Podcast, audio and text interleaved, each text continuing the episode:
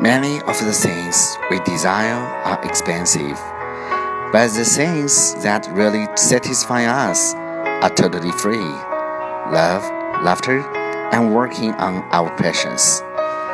我们总渴望价格不菲的东西，但其实真正令人满足的东西都是不花钱的，比如爱、欢笑，还有工作中的激情。